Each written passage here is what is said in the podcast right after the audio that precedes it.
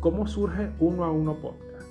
Un día, escuchando una conversación de unos poetas, de unos artistas, llegué al punto en que dije, creo que es momento de leer obras de poetas, músicos, escritores de narrativa, de estilo libre, y darla a conocer, darla a conocer bajo un formato de audio que sea portable y corto, especialmente corto para poderlo hacer mucho más ameno.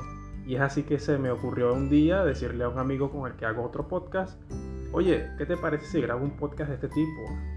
Y, me dio muchos ánimos para seguir haciéndolo. Y así surge esta iniciativa, este proyecto que tiene por nombre Uno a Uno Podcast.